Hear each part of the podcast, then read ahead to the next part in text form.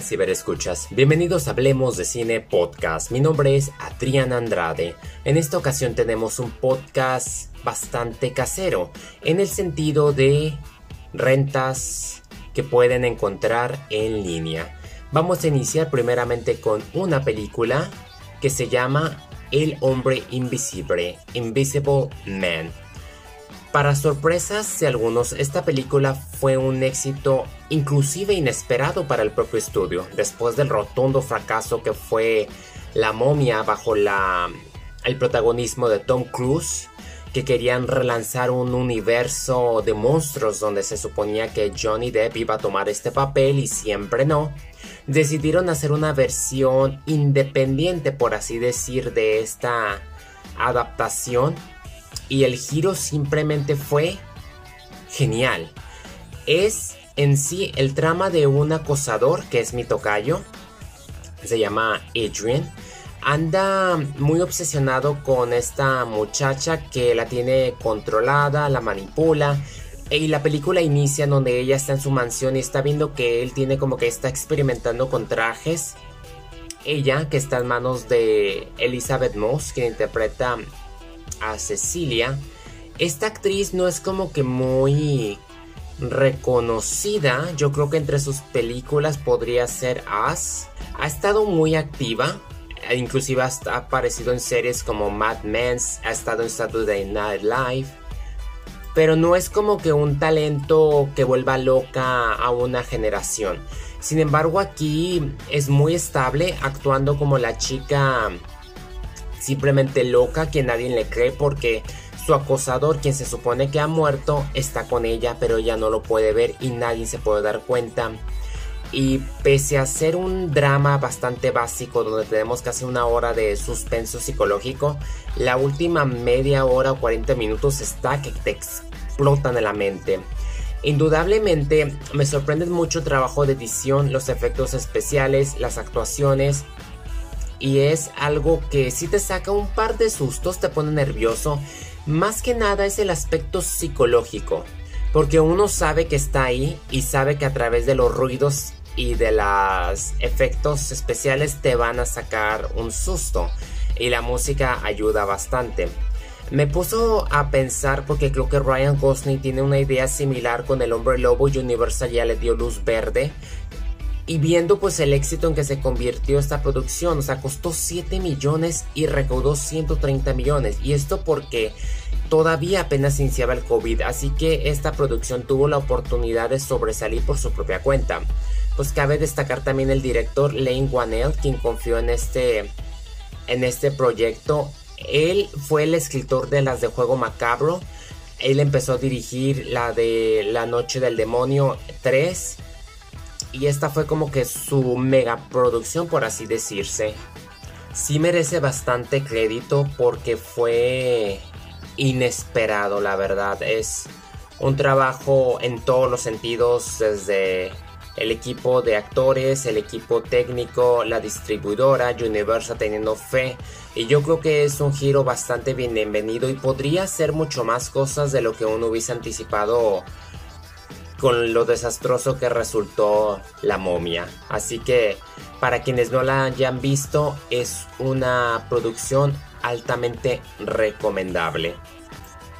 Vamos a ver qué hay en la net y tenemos Work It. Beyonce, Queen Bey. I pray that you make my feet swift tomorrow. And that you make my moves have swagger. In the name of the Single Ladies video and the Lemonade short film. Por otro lado tenemos Work It, una película de la cual ha resultado bastante novedosa. Ah, no hay un elenco tampoco reconocido, a excepción de Sabrina Carpenter, quien ella ha hecho un par de series, creo que para Disney, y ha estado en un par de películas. Ella es cantante y tiene una discografía. El único que podría decirse sería Jordan Fisher, quien ha estado también en producciones musicales en el sentido de canciones para Disney. Él ha mostrado ser un buen actor en esta producción y me ha gustado lo que ha hecho al lado de Sabrina. Ambos tienen como que cierto carisma y ellos levantan esta especie de comedia romántica musical que maneja los elementos que hemos venido conociendo. La verdad me quito el sombrero en el aspecto de que la encontré bastante tierna, agradable, divertida para un fin de semana que no se tiene nada que hacer. Te pone bastante a pensar en el aspecto de, de esta jovencita que ella está estudiando, se quiere preparar para irse a la universidad.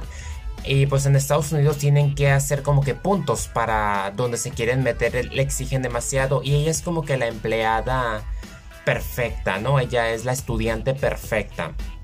Puros 9, 10 levantando su score, haciendo extracurriculares.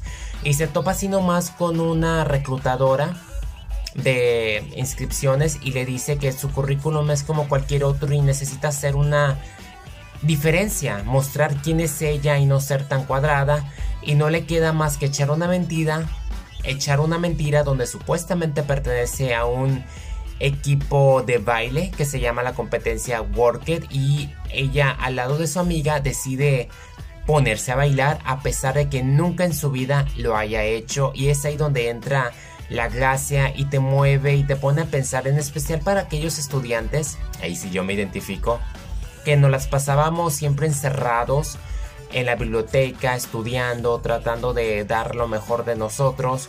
Sí te pone bastante a pensar en esos aspectos de que sí es cierto, al final de cuentas no vas a extrañar tanto las calificaciones, sino vas a extrañar más aquellos momentos que pasaste con las personas, con las amistades. Es algo, es una película bastante sencilla, pero la verdad yo creo que es agradable y es sin duda bienvenido para este fin de semana que no se tiene nada que hacer y es muy sana y la música que eligieron es muy divertida, en especial pues la de Jordan Fisher que hace su debut como actor. Y hay varios también actores que que le meten como que su dinamismo, su su baile, su expresividad.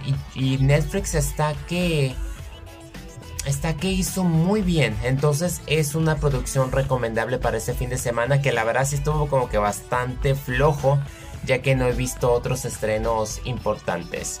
Quiero mencionar dos que me tocaron rentar este fin de semana. Se llama, se trata de nada menos que de Stratton. a una película inglesa de 2017 que no tenía ni la menor idea de que existía. They've landed. Charges set. In four. Three, two, one. Holy shit. dirigida por nada menos que Simon West. Si no me equivoco, él es el director de Los Indestructibles 2, Tomb Raider y Con Air.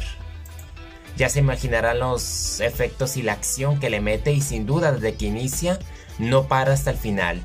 Te, saca el aliento de una manera que es su sello clásico.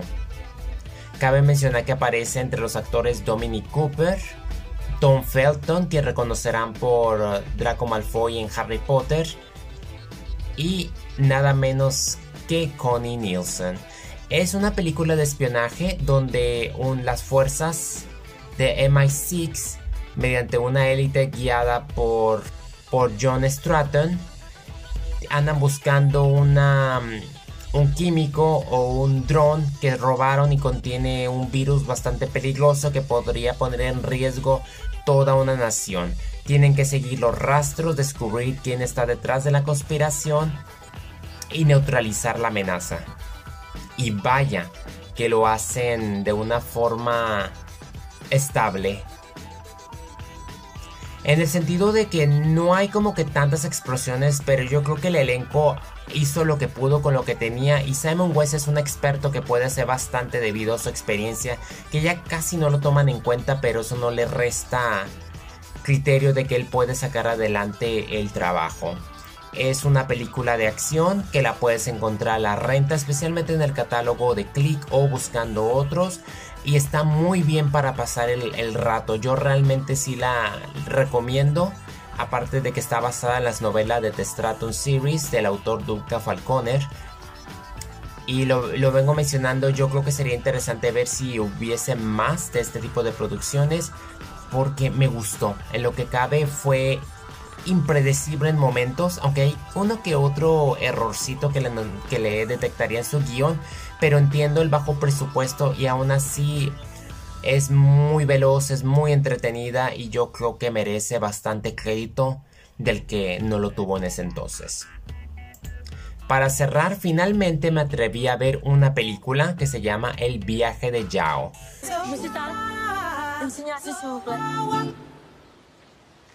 Ah, protagonizada por nada menos que Omar Sy, quien muchos reconocerán por su grandiosa actuación en Amigos. Y no nos olvidemos también de su blockbuster X-Men Días del Futuro Pasado y Mundo Jurásico, al lado de Lionel Luz Pace.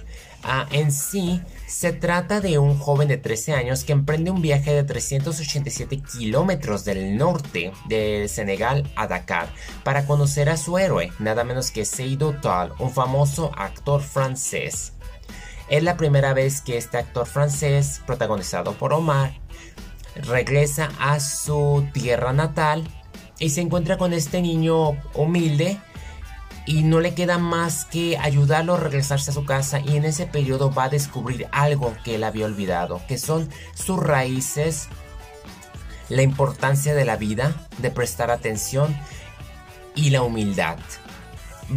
me encantan las películas que son de escritores porque pues yo me gusta escribir, aunque realmente no es un escritor en sí, es un actor, pero tiene un libro. Me imagino que porque él enseña él enseña las técnicas de la actuación, pero es, un recorrido variamente por todo este estas ciudades desérticas, la gente, la cultura, el pueblo, ver los dos lados de la moneda, la, la, sociedad acomodada y la sociedad que simplemente se las tiene que arreglar con lo que tiene.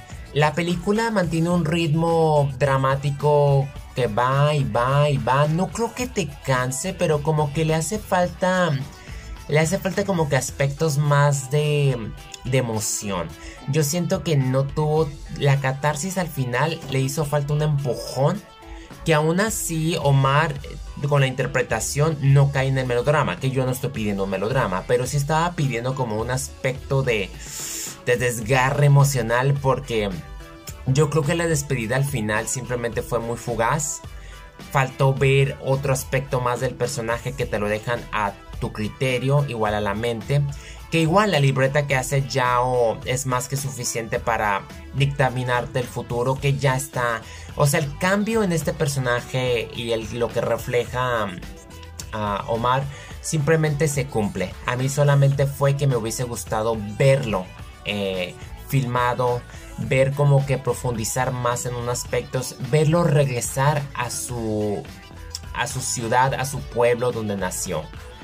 Eso fue lo que a mí me hizo falta y manejar más estas posturas porque realmente se mantuvo un poco superficial, no quiso como que meterse de lleno, a lo mejor no quería meterse en polémica o no lo sintió como suficiente, pero yo siento que había bastante que podría pues desmenuzarse y y comprenderse y disfrutarse, pero igual no le restan importancia. Entonces prácticamente estos fueron los cuatro estrenos que yo en cierta manera recomiendo. Me encantó El hombre invisible, lo vuelvo a repetir por su suspenso y por sus aspectos psicológicos, psicótico y sin duda las interpretaciones de tanto el hombre invisible como la como Cecilia la llevan muy en alto en otra parte, pues Worker es más bien el carisma y el baile y simplemente la química de todo el elenco en conjunto con la música lo que nos hace que nos enganchemos y nos la pasemos unos momentos muy agradables y nos haga reír uno que otro cuanto y nos ponga a pensar en especial para aquellos que estamos muy metidos en los estudios y no disfrutamos de la vida.